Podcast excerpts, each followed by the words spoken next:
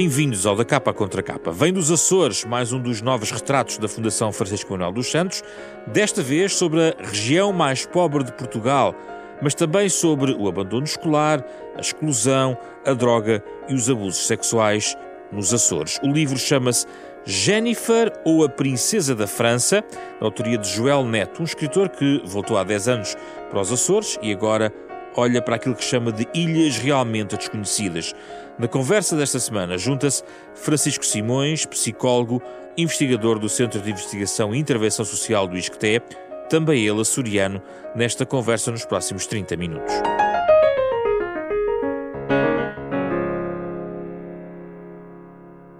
Obrigado, Francisco. Obrigado, Joel, pela vossa disponibilidade nesta conversa remota que estamos a ter, em termos digitais.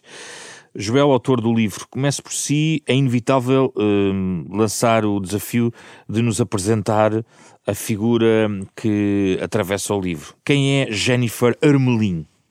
Jennifer Armelin é uma uh, criança, uma menina, uh, que vive num bairro social dos Açores. Uh, e é uma menina que tem um plano para sair desse, desse bairro e que vai tentar levá-lo a, a, bom porto. É evidente que depois aqui uh, substantivos e adjetivos vão se diluindo porque uh, uma menina de 8, 9, 10 anos num bairro social dos Açores de certa forma também já não é bem uma menina porque a infância vai se dissipando uh, muito depressa um, e na verdade a sociedade desse, desse bairro de certa forma também já não é bem uma sociedade um, e o regime político da ilha onde esse bairro se situa também já não é bem um regime político e todos esses espelhos vão se refletindo uns aos outros até ao desenlace. Joel, ao longo do livro uh, eu estava hum, tive que voltar sempre atrás para tentar perceber realmente a idade de Jennifer porque a forma como os diálogos são uh, colocados e a troca de impressões com Jennifer uh, leva-nos a mais do que uma criança, alguém que já tem uma, ou pelo menos tem uma resposta rápida, isso percebe-se, uhum. mas uh, que tem um pensamento muito mais avançado face à idade biológica. É esta uhum. personagem que estamos a falar? Bom, eu não tenho a certeza de que seja exatamente isso que estamos a falar, a não ser no sentido de que a sociedade nos molda.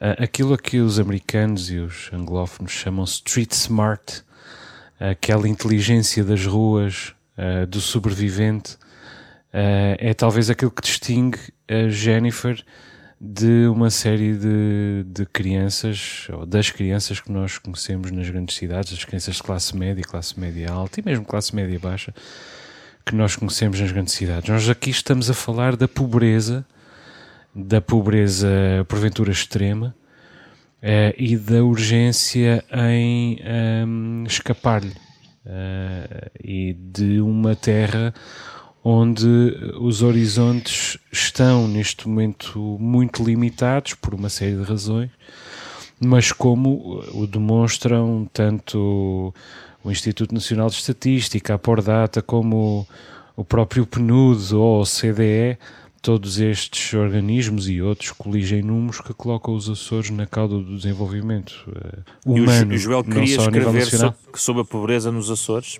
Andava à Sim. procura deste deste fio condutor que neste caso é Jennifer?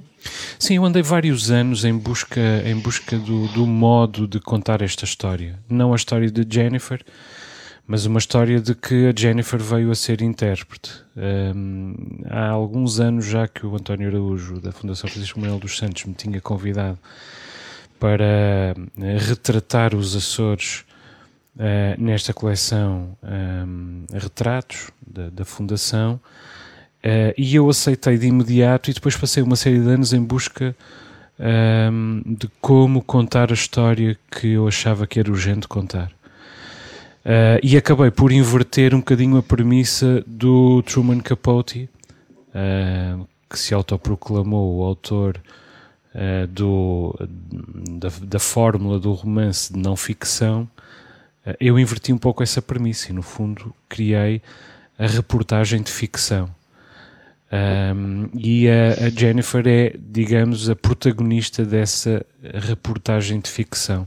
Tudo aquilo, creio não arriscar dizê-lo, tudo aquilo que está no Jennifer ou a Princesa da França é uh, verdade. Uh, a não ser aquilo que, evidentemente, tem que ver Incluindo com... a própria Jennifer? Há muitas Jennifers uh, nos Açores. Esta Jennifer em particular não é uma pessoa que eu conheça, mas é um arquétipo que eu conheço. E esta, esta menina é uma menina que se vai replicando em cada bairro, em cada rua e muitas vezes em cada casa dos bairros sociais uh, dos Açores, que escapam ao, ao uh, bilhete postal um, e é aquilo que, que, muitos portugueses imaginam sobre os Açores. Eu devo dizer que os Açores são o sítio mais extraordinário que eu conheço para viver em Portugal, tanto que eu vivo nos Açores, tanto que eu fui pai há pouco tempo e quero que o meu filho cresça nos Açores, mas são-no para a classe média e daí para cima. É evidente que os ricos vivem bem em qualquer lado, os, as pessoas de classe média vivem melhor nos Açores do que em qualquer outro sítio uh, que eu conheça em Portugal, mas eu creio que ser pobre nos Açores é pior do que ser pobre em qualquer outro sítio do país. É disso que também queremos falar com Francisco Simões. Uh, Francisco, este livro de facto conduz-nos à questão da pobreza e desde logo um contexto urbano de bairros sociais. Uh, o Joel sublinha isto no livro em relação ao investimento que nos Açores foi feito em bairros sociais e qual é a sua, hum, o seu olhar sobre esse investimento, os méritos e talvez, sobretudo, os deméritos dessa aposta? Olá, boa tarde e, antes de mais, obrigado pelo convite para aqui estar e um abraço especial ao Joel. Um abraço. Um, de facto, uh, é difícil dizer que, que este espaço se trata, se trata de um espaço urbano. Eu tenho muita dificuldade em defini-lo assim. Uh, é, para mim, grande parte dos bairros sociais dos Açores, e não quero ser injusto com as pessoas que lá vivem, mas é um espaço de ninguém. Porque, na realidade, o que, o que sucede é que estas pessoas. Há uma história atrás destes bairros, que aliás é retratada brevemente pelo Joel. São bairros de instalação uh, bastante precária. No caso deste bairro em concreto, um bairro que é instalado na sequência do sismo de 80 na Ilha Terceira. Um, e temos um, uma amálgama de pessoas, muitas delas não se conhecendo mutuamente, que são convocadas a abandonar a sua vida eminentemente rural para passarem a dominar uh, os códigos, os símbolos, os ritmos de uma vida suburbana. E não há propriamente vida suburbana nos Açores, ou há rural, ou há nem é propriamente o urbano, mas o citadino. Portanto, o que acontece neste espaço é que as pessoas eh, vivenciam, e o livro trata isso muito bem, vivenciam uh, o impasse uh, que experimentam todos os dias entre uma, um espaço que é eminentemente rural à volta dos bairros, uma cultura que tem essas marcas um, e uh, a falta de aprendizagem dos, daquilo que são os códigos e, as, e os simbolismos de uma vida mais urbanizada. Porquê é que existe o impasse? Ah, bem, há múltiplas razões e isso conduz-nos à questão central do livro, que é como é que, uh, do ponto de vista político e social, se aborda a questão da pobreza nos Açores. Eu não sou propriamente um uh, especialista em pobreza, vou acompanhando bastante os indicadores nos Açores, mas diria que há duas ou três questões que merecem alguma discussão. A primeira, acho que em parte abordada pelo Joel, tem a ver com não tanto com a distribuição de rendimentos, mas com a distribuição de recursos. Eu concordo com ele quando ele diz que uh, uh, viver, ser classe média e viver nos Açores é o melhor de dois mundos. Um, porque efetivamente a classe média, de uma forma, enfim, uh, não intencional, mas capturou os recursos. Um exemplo. a região autónoma dos Açores é a região do país onde há mais pessoas que trabalham, uma porcentagem mais elevada da população ativa, que são funcionários públicos. Portanto, tem um rendimento garantido, com algumas, ainda com algumas prerrogativas, e muitos deles acrescentam a esse rendimento um, outras formas de rendimento através da atividade privada.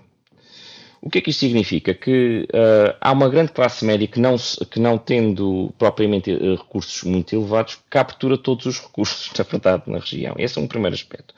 Um segundo aspecto foi esta fabricação de, de espaços de ninguém, uh, estes espaços de, de bairro social, um, que se disseminaram sobretudo em São Miguel e também um pouco pela Terceira, são no fundo as ilhas que acabam por conviver mais com esta concentração uh, sem critério de, de, pessoas e de vivências.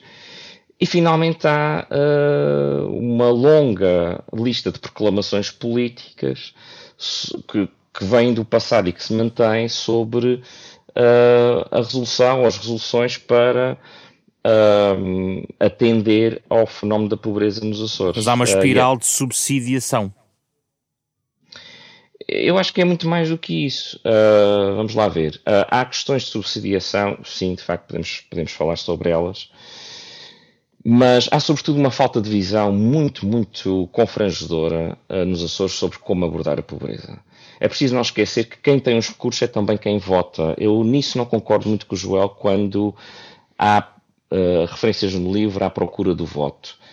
Na verdade, estas pessoas são mais pobres, a maior parte delas não votam. Portanto, nem, nem uh, participa ativamente naquilo que é a definição das políticas, digamos assim. Um, portanto, o que sucede, efetivamente, é que temos uh, uma situação em que, uh, mesmo havendo proclamações, planos, estratégias, uh, não há uma implicação política verdadeira na resolução dos problemas. Não há políticas de terreno sistemáticas, uh, devidamente avaliadas, uh, com aprendizagens feitas sobre o que funciona e não funciona nos últimos 20 anos. Há exemplos isolados de intervenções que são, enfim, bastante válidas. A questão é que elas ou ganham escala e facilmente são capturadas pela, pela governação uh, na região e depois são desvirtuadas, hum. ou então simplesmente iniciam, têm um início e um fim e, e não ganham escala.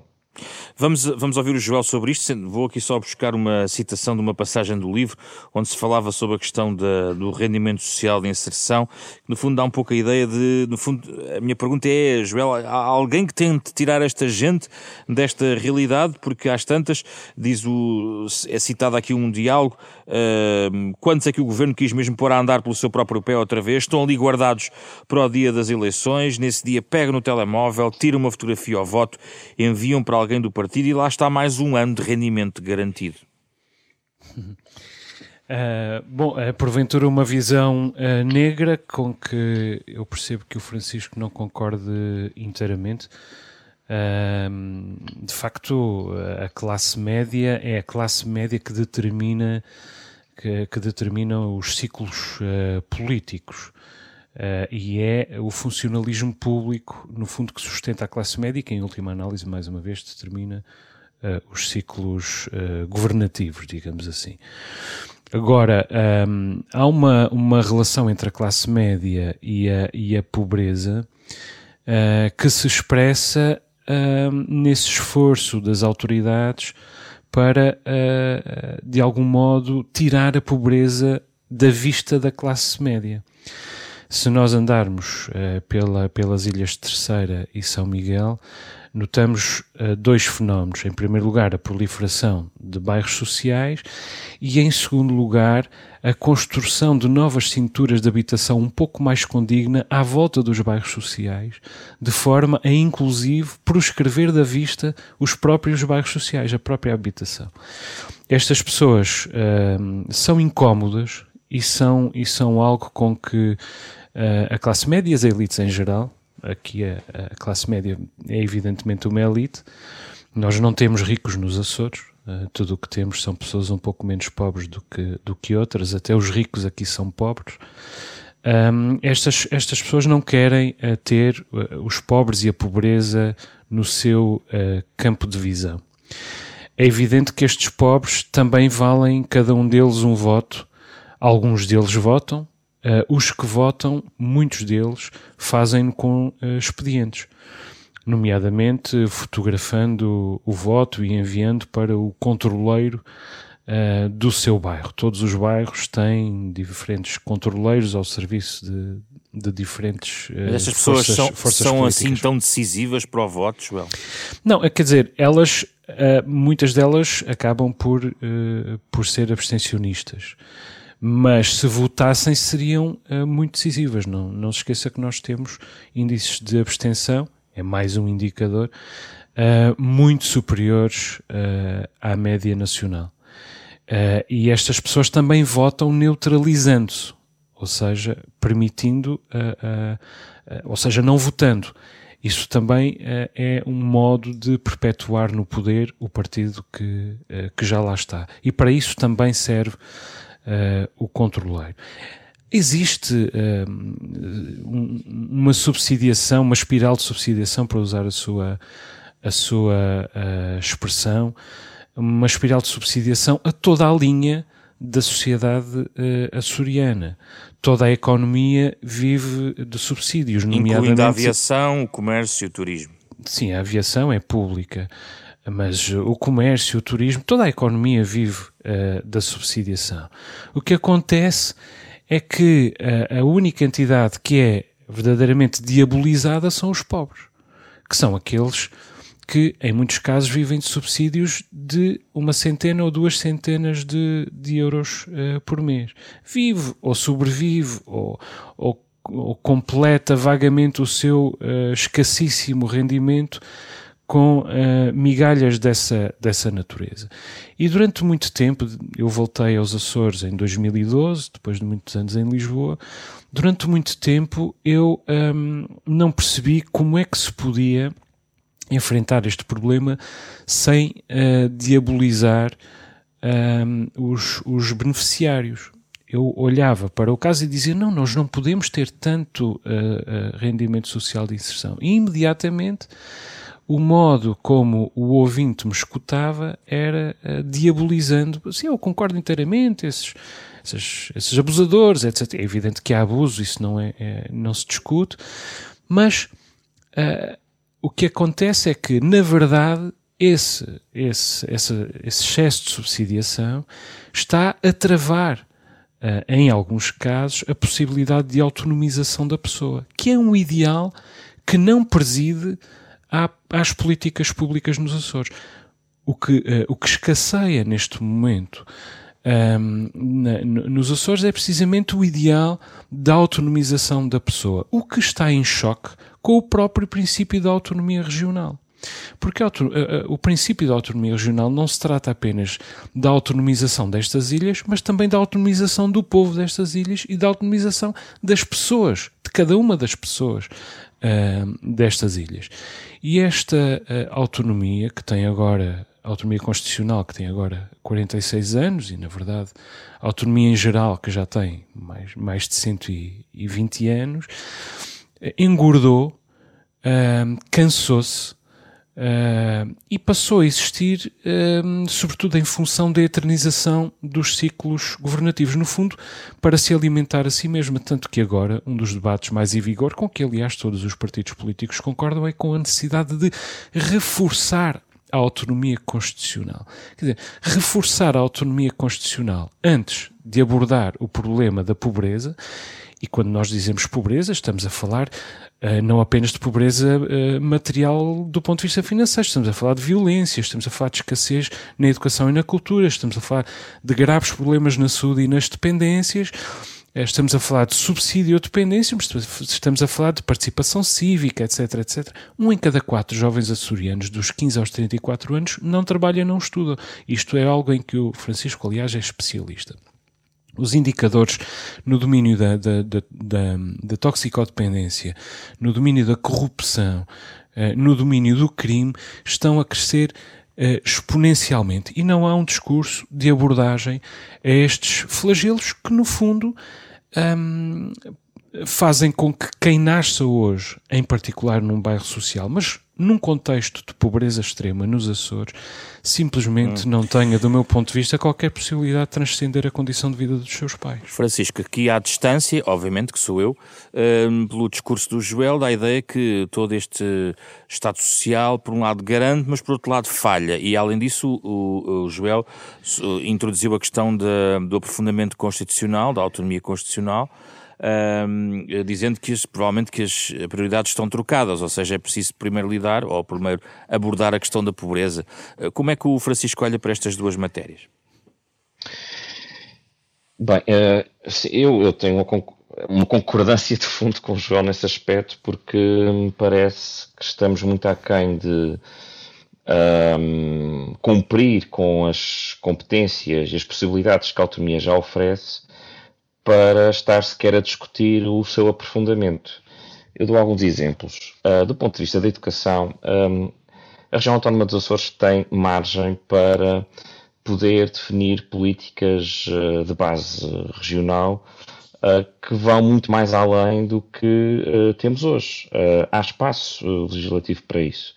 Isto do ponto de vista curricular, da criação de novos programas, etc. O mesmo sucede, por exemplo, uh, em áreas como a saúde. Portanto, há, parece-me, uh, uma falta de coragem política ou a falta de competência política para avançar com, com, iniciativas que sejam absolutamente inovadoras e corrompam com certos status quo da, da, do modo de fazer política na região. Uh, e por outro lado, a própria estrutura orgânica do, dos governos regionais uh, leva a isso. Por exemplo, um, aquelas que são as chefias intermédias e que na verdade são entidades absolutamente cruciais na aplicação de políticas, uh, estou a falar ao nível das direções regionais, foram equiparadas uh, politicamente a secretarias eh, de Estado. O que significa que as pessoas que são colocadas nesses cargos são pessoas eminentemente de confiança política e que pertencem aos partidos. Está a falar de uma colonização política do aparelho de Estado neste absoluta, caso, da região. Absoluta, absoluta. Uh, e aí não nos fazia mal alguma tecnicocracia, porque de facto era muito importante que uh, as pessoas que ocupam essas funções intermédias pudessem ser o peso e contrapeso, uh, exercer, o, no fundo, o, o, equilíbrio de peso e contrapeso entre o sistema, trazendo para as prioridades políticas que os partidos têm que ter o conhecimento e também o esclarecimento, a, a, definição de possibilidades e limites das políticas. Estes são só dois exemplos de como a própria autonomia, tal como existe, uh, está muito aquém das possibilidades que tem e uh, a mim faz-me de facto também muita confusão que uma discussão de fundo seja a questão administrativa da região, quando o estatuto administrativo que a região tem, uh, tem ainda infinitas possibilidades de fazer uh, avançar uh, o desenvolvimento açoriano. É uma fuga para a frente política? É uma, quanto a mim, é uma não discussão, é uma discussão para entreter. Se nós formos comparar o número de artigos de opinião que nos jornais regionais são escritos à volta da questão da, da reforma do Estatuto Administrativo, uh, com o número de artigos que, de fundo, com pensamento estruturado sobre a pobreza, há um desnível completo. Uh, não há uma prioridade dada uh, ao que é tão imediato e tão necessário como resolver as questões sociais que se põem na região, uh, mas há um foco e há comissões em, em, em funcionamento e há esforços legislativos um, no que diz respeito à reforma administrativa da região. Não quer dizer que não, não haja uh, ganhos de, desse ponto de vista, ou que não possa haver ganhos desse ponto de vista. Um, a questão é que temos ainda espaço de manobra para ir muito mais além com os, os, as ferramentas que temos uh, atualmente. Uh, Joel, como é que tudo isto se passou? Enfim, uh, está muito centrado toda esta discussão na questão do, do aparelho, dos partidos, uh, da administração pública.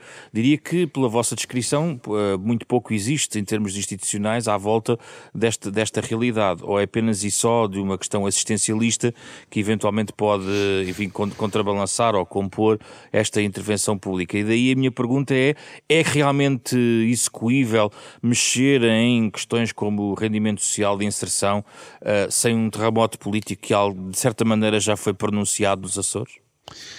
Eu repito que não diabolizo os beneficiários do rendimento social de inserção, que aliás me parece um instrumento extremamente necessário. Eu fui revendo a minha posição sobre o RSI ao longo dos mais de 10 anos já que levo de regresso aos Açores e neste momento acho que nós não podemos viver sem RSI e porventura mais pessoas precisariam de RSI. Agora, de RSI utilizado com critério, uh, sem conveniências político-partidárias a montante uh, e com o fim, uh, gerido com o fim da autonomização das pessoas que ainda é possível reautonomizar, digamos assim. Agora, como é que isto acontece? Como é que nós chegamos a este ponto uh, absolutamente uh, deplorável? Um, bom, eu creio que em resultado de vários fatores, um deles, evidentemente, a distância geográfica, uh, outro, o facto de a Madeira uh, o arquipélago da Madeira ter sido uh, gerido durante muitos anos por uma personagem uh, que acabou por, por avocar todo o odioso de Lisboa, digamos assim, ou seja, Lisboa continuou a escrutinar a Madeira e apenas a Madeira. Uh, confiando que uh, nos Açores, estando à frente dos Açores, uh, pessoas mais circunspectas, mais discretas, o trabalho estaria também a ser uh, mais bem feito. Bom, e depois há uh, o, o, prolongamento dos ciclos governativos. Nós somos muito conservadores nos Açores, do ponto de vista, de vista dos costumes também, mas também uh, do ponto de vista eleitoral. Uh, nós tivemos um ciclo político, um ciclo governativo que durou 20 anos e a seguir a esse ciclo tivemos outro que durou 24 anos. Ora, não há poder que mantenha um mínimo de saúde ao fim, eu diria, de dois mandatos de quatro anos. E aliás foi isso, isso eu vi, assisti a isso, visto que ao longo do ciclo de Mota Amaral eu era muito jovem, mas assisti isso ao longo do ciclo de Carlos César. Carlos César um, começou por esse ser uma presidência absolutamente luminosa que trouxe, que fez respirar os Açores. Agora, ao fim de oito anos, não há ciclo governativo que não se que não se que não apodreça de alguma maneira. E ao fim de 24 é evidente que não há nada que tenha sobrado das intenções iniciais, de qualquer boa intenção inicial que houvesse. E, e, o que nós vemos é que eh, na ressaca desse ciclo uh, governativo de 24 anos, um, depois de um ano absolutamente tenebroso para para os Açores, como para Portugal e como para o mundo de 2020, um, a pobreza uh, no país uh, volta a descer em 2021. No caso dos Açores, voltou a aumentar de 2020 para 2021, em contraciclo com o país. E isto quando 2021 foi o ano com uh, todos os recordes no domínio do turismo batidos. Turismo que é neste momento a monocultura da economia dos Açores. Portanto, há aqui uma série de paradoxos. Todos eles constituem um quadro em, em, que simplesmente não se vê saída. Eu não vejo saída e aparentemente o Francisco, que é uh, um técnico, também não vê. Francisco, a educação poderia ser a chave para sair deste, desta situação, deste puzzle? É uma delas, uma, uma realidade multifatorial como a pobreza exige várias, várias soluções. Eh, em primeiro lugar, e em primeira linha, de, do ponto de vista político, já falamos um pouco sobre elas, há uma estratégia de luta contra a pobreza na região que, sobre a qual desconhecemos os resultados, embora haja avaliações, nós não conseguimos concluir a partir das avaliações existentes o real impacto dessas políticas. Depois, ao nível dos um, sistemas institucionais, eh, era, era, fundamental reorganizar as respostas, incluindo as respostas do terceiro setor, que é importante dizer também estão colonizadas pelo, pela presença uh, do governo, porque estas instituições funcionam uh, quase exclusivamente uh, de apoios de caráter permanente da parte do Estado. Um, e sim, a educação, aliás, é um fator que explica em grande medida uma das questões estruturais da região, uma das dificuldades estruturais da região que é o, o abandono escolar precoce e, por outro lado, um, o número elevado de jovens que não estão nem em primeira educação, como o João uh, mencionou. Um, os números vão melhorando uh, muito. Uh, não foi já mais elevada, Francisco, a taxa de abandono escolar? Não foi sim, hum? foi, foi, foi. a questão é que tem vindo a divergir de ano para ano com a média nacional uhum. e entre 2015 e 2019 estagnou à volta dos 27%. Uh, ah, portanto, as melhorias são muito ligeiras, muito lentas, em divergência com uh, o, o, ritmo de melhoria a nível nacional. Uh, mas sim, sem dúvida, o setor educativo pode oferecer aqui um conjunto de respostas. Agora, é preciso não esquecer que, um, por muito que os locais tenham alguma dificuldade em assumir isto, de facto nós somos uma região periférica.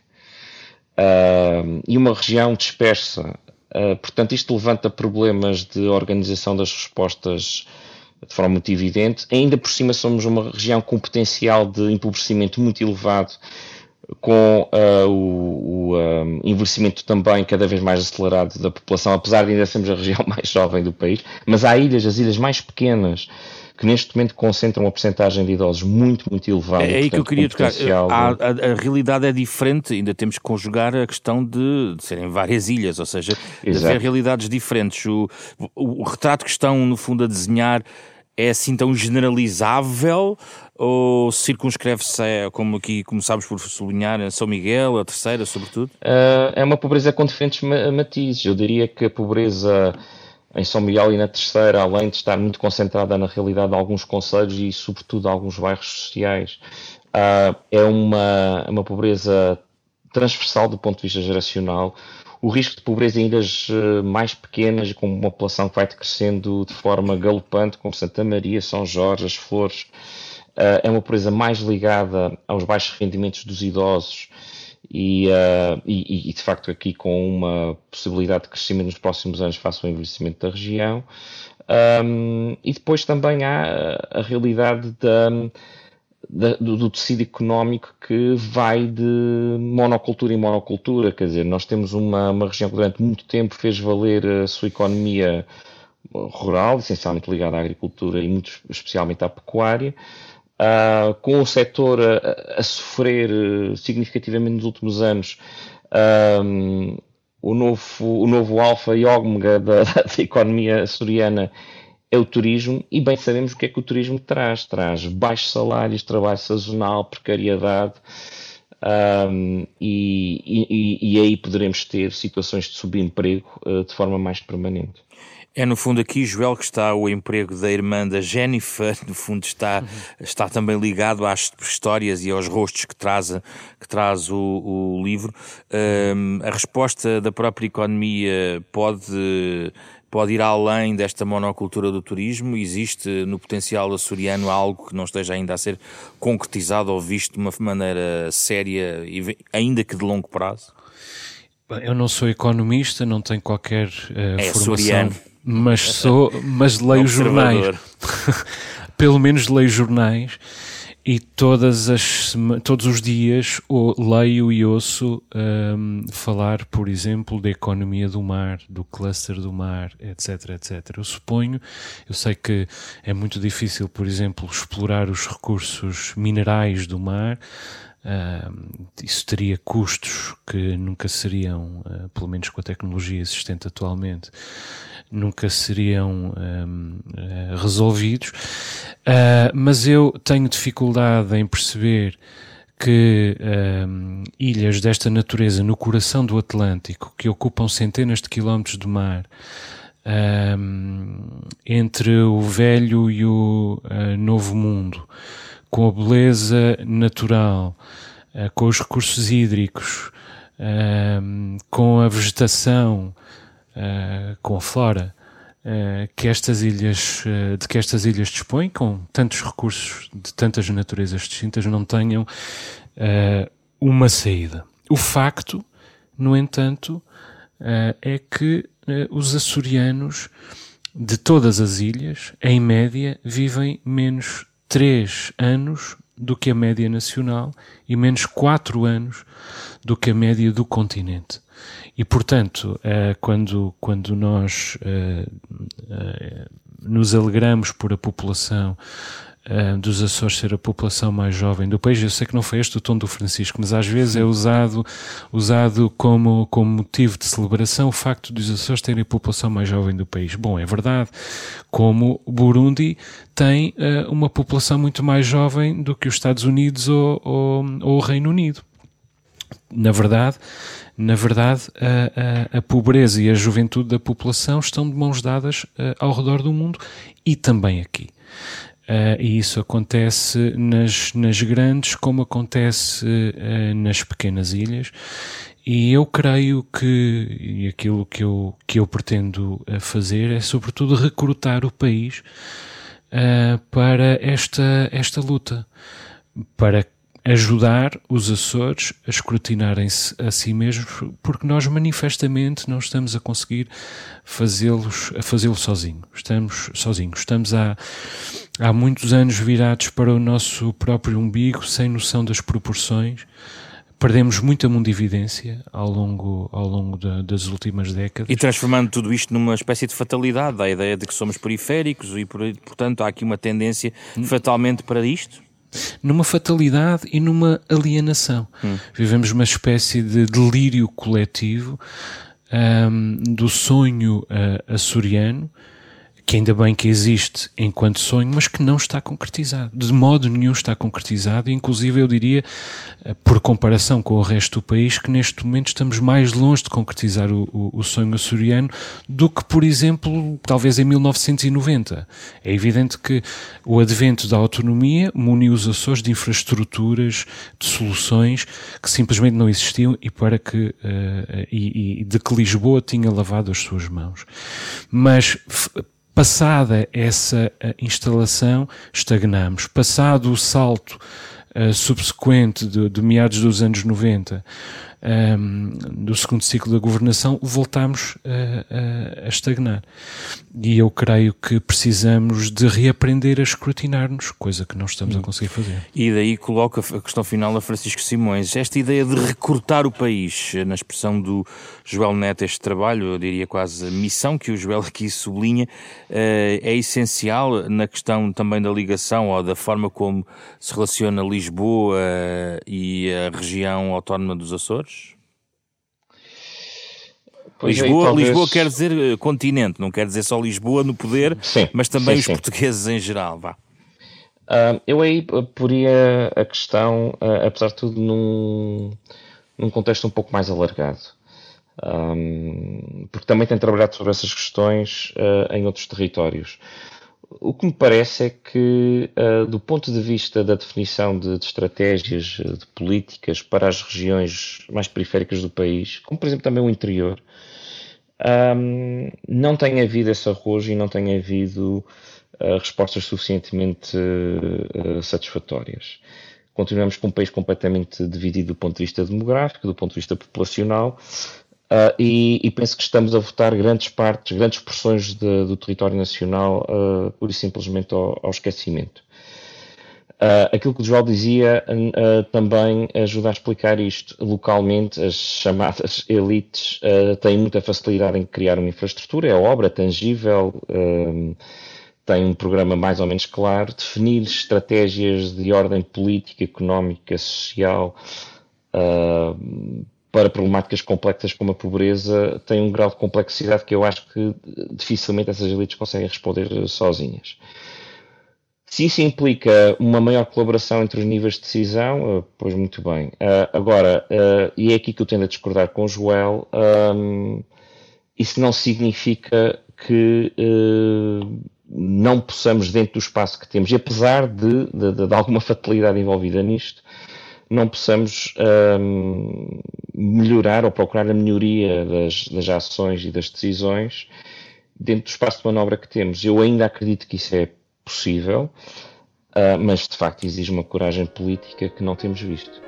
Muito obrigado, Francisco Simões e Joel Neto, pela vossa participação neste programa da Capa Contra Capa, parceria da Renascença com a Fundação Francisco Manuel dos Santos. Ficou aqui um arquipélago de reflexões em torno de Jennifer ou a Princesa da França, assim se chama este retrato de Joel Neto, que hum, também se refere às ilhas realmente desconhecidas, uma edição que aqui debatemos neste programa com o genérico original do pianista Mário Lajinha. A conversa na íntegra está disponível em podcast, eh, nas plataformas digitais eh, habituais e também eh, nos sites da Renascença e da Fundação Francisco Manuel dos Santos. Esta semana o programa com Carlos Vermelho, André Peralta, Ana Marta Domingos e José Pedro Frazão. Na próxima semana, outra obra para debatermos nesta edição.